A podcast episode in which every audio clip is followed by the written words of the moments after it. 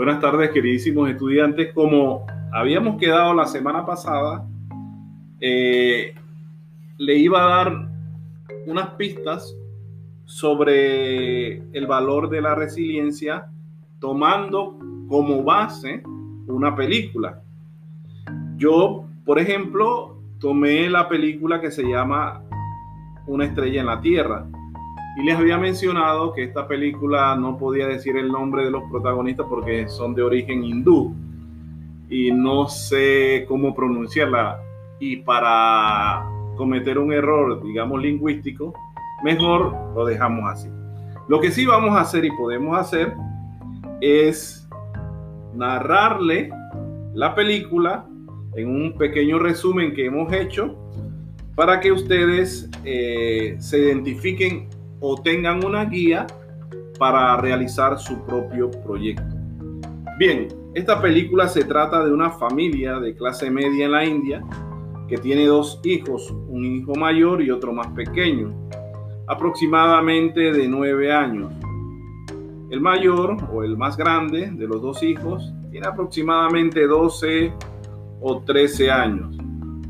El hermano más pequeño es un poco distraído un poco desordenado, hasta lo podríamos tildar de perezoso.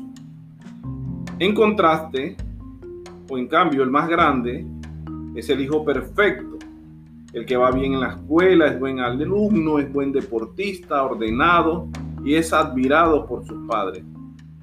El pequeño se llama Chan, es un niño que no tiene independencia, no sigue instrucciones, es de pocas palabras, podemos decir que es lo contrario al hermano mayor.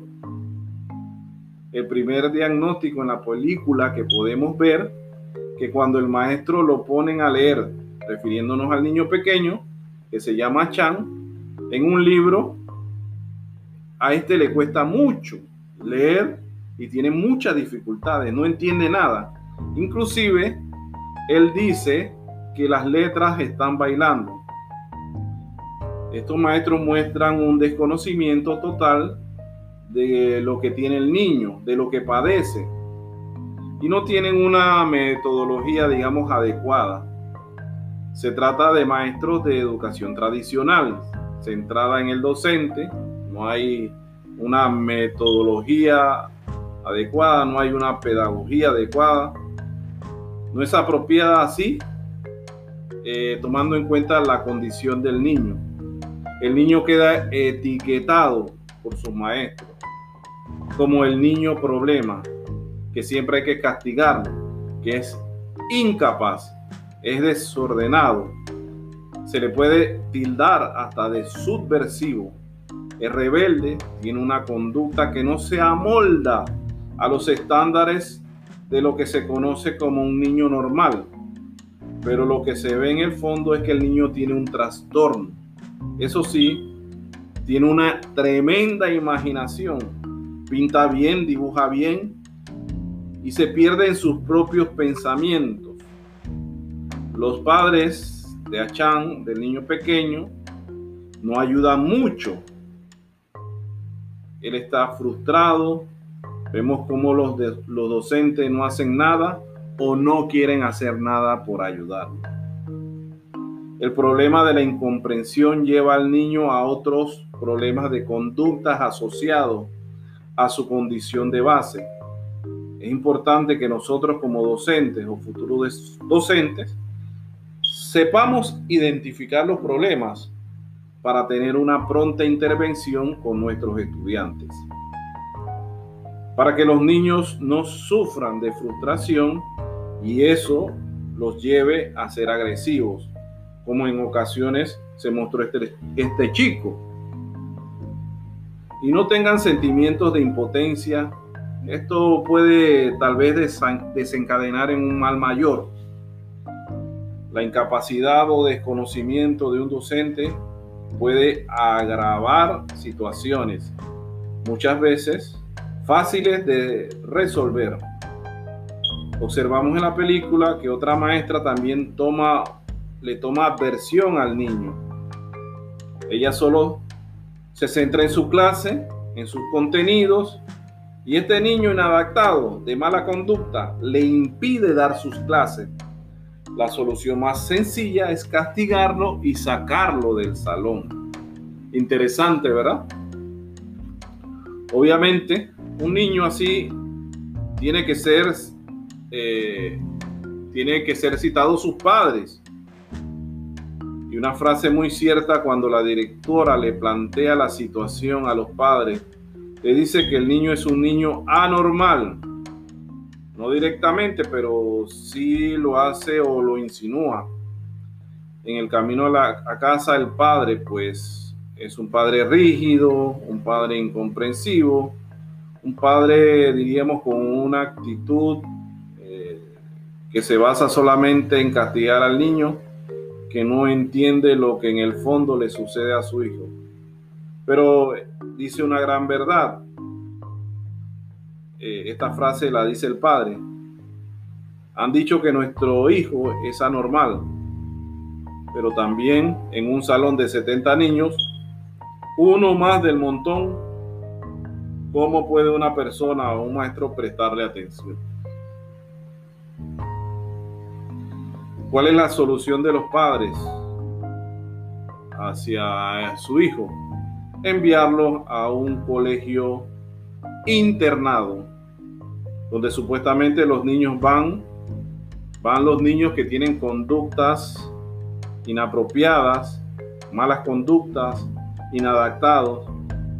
Los padres creen que lo que Achan necesita es más disciplina.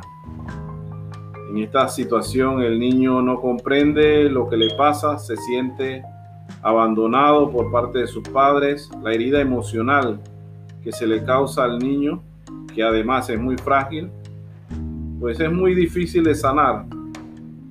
Un niño de esa edad no tiene la capacidad de procesar tantas situaciones adversas. Vemos cuando en esta película se, se sufre, o sea, el espectador sufre y se pregunta ¿Cómo no se pueden dar cuenta de la condición que tiene este niño? ¿Cómo no pueden usar una metodología adecuada? ¿Cómo el desconocimiento le hace tanto daño a los niños, es decir, a los estudiantes? La metodología basada en métodos tradicionales pues no estimula nada. Además, este niño ha escuchado toda su vida cosas negativas como eres un perezoso, eres un idiota, eres un incapaz. Y esto va profundizando su dificultad y aumentando su frustración y hasta hiriendo su corazón y su autoestima. Finalmente surge una esperanza, llega al colegio un nuevo maestro con otra visión, un maestro de arte que utiliza todas las potencialidades, las metodologías, para llamar la atención de sus estudiantes y comprende que no todos los estudiantes son iguales ni todos aprenden de la misma manera.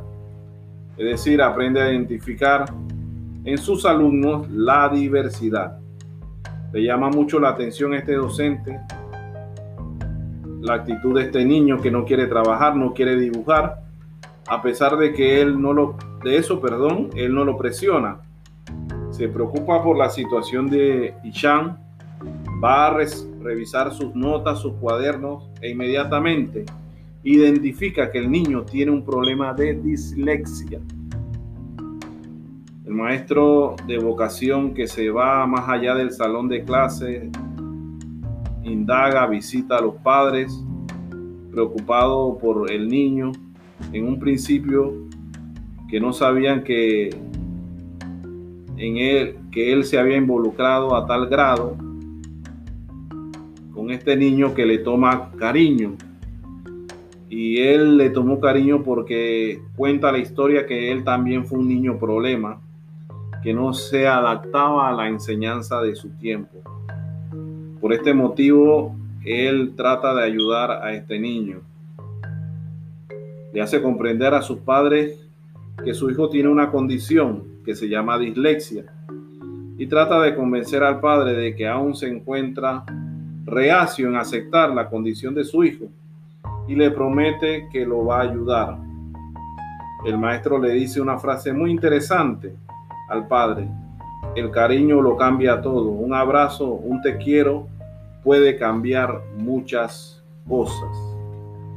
Finalmente, el maestro, en una de sus clases, motiva al niño indirectamente diciéndole casos de científicos y grandes personajes que tuvieron problemas de dislexia, como Tomás Alva Edison, Albert Einstein, Agatha Christie y muchos otros.